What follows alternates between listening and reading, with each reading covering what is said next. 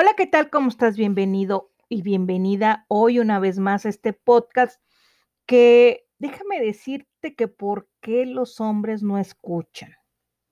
O por qué si le decimos a nuestra pareja, a nuestro hijo varón, a alguien, a nuestro jefe que sea hombre, ¿por qué no nos escucha? Y bueno, esto se explica eh, porque tanto el cerebro del hombre como el de la mujer es diferente y déjame decirte que para e, esto yo lo leí en este libro que te lo recomiendo ampliamente, ¿Qué hago si mi media naranja es toronja? Este es del doctor Jesús Amaya Guerra y de la doctora Evelyn Prado, que ambos eh, viven en Monterrey y escribieron este libro tan interesante, ¿Qué hago si mi media naranja es toronja? Y aquí, pues déjame eh, decirte que la principal diferencia que existe es que el cerebro el del hombre es 15% más grande que el de la mujer. Y esto quiere decir que desde ahí empiezan las diferencias, pero no nada más está eso. El cerebro está dividido en dos hemisferios, el hemisferio izquierdo y el derecho, pero el hemisferio izquierdo es un poco más grande en las mujeres que el de los hombres y el hemisferio derecho es un poco más grande en los hombres. Y esto te voy a decir por qué las diferencias que hay. Algunas de las funciones más importantes que desempeña el lado izquierdo de nuestro cerebro es el, habla, el lenguaje, la lectura y la escritura, que es el que tiene más desarrollado la mujer. Y el del hombre eh, viene desarrollado la percepción, el desarrollo espacial, la capacidad musical, la creatividad y la imaginación. Desde ahí nosotros podemos entender por qué los hombres piensan y actúan diferente que nosotros. Y con esto podemos ver que el cerebro se divide entre el lóbulo frontal, el temporal, el parietal y el lóbulo occipital. Y esto nos lleva a que el hombre puede reaccionar distinto, ya que estamos diciendo por qué el hombre no nos escucha. Incluso cuando nosotros tomamos su carga, escúchame con los ojos, déjame decirte por qué. Porque en el lóbulo temporal este, la mujer lo tiene más desarrollado que el del hombre.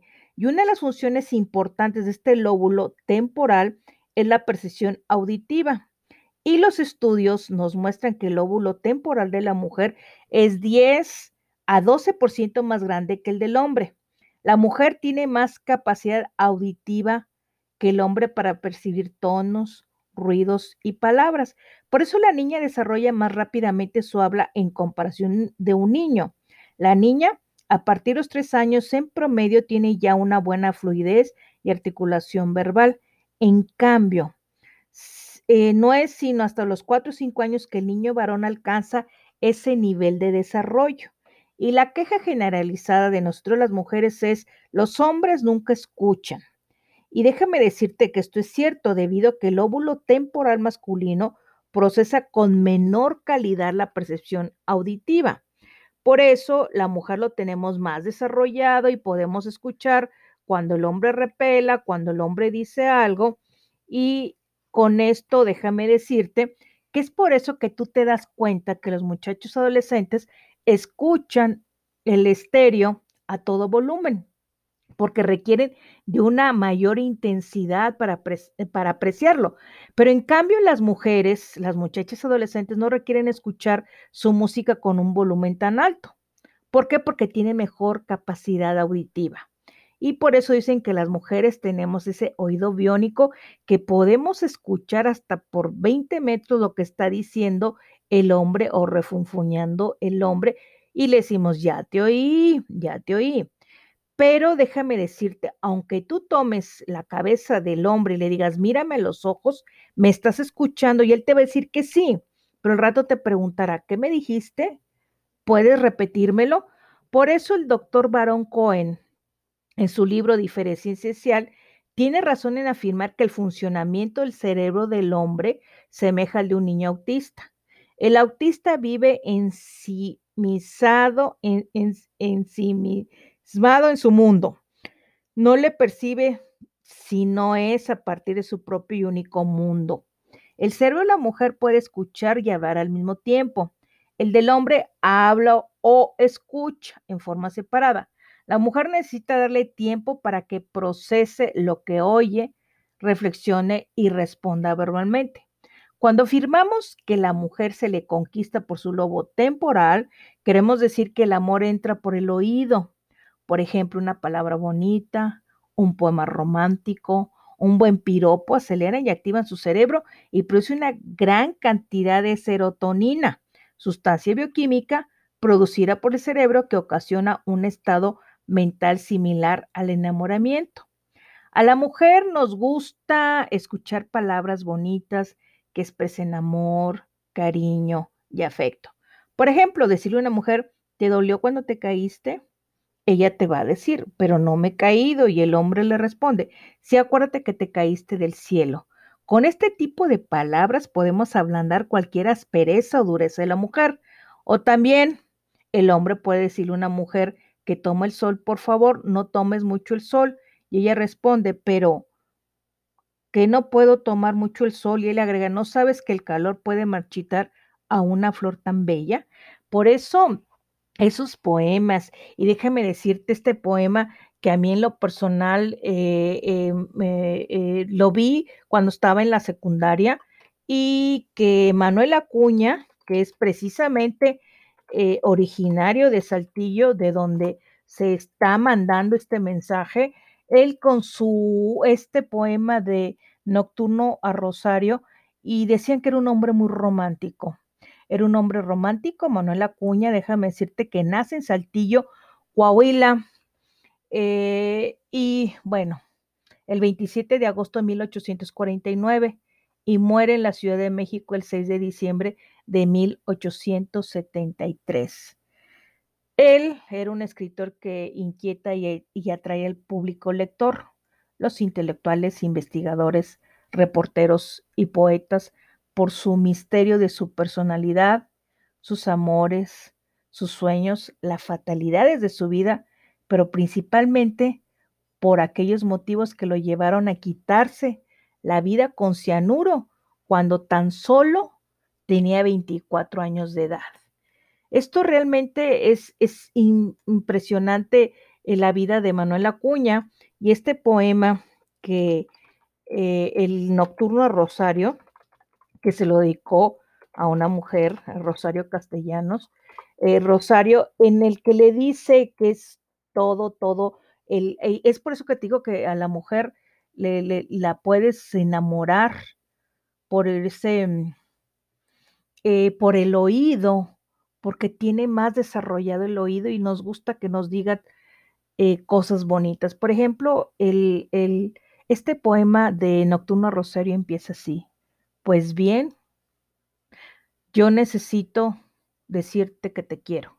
Pero espérame, antes, de continuar, déjame mejor aquí hacer una pausa y te lo voy a poner así con musiquitas y todo padre para que lo escuches dentro de este podcast y podamos eh, apreciar esto. Vamos a escuchar este poema. Adelante.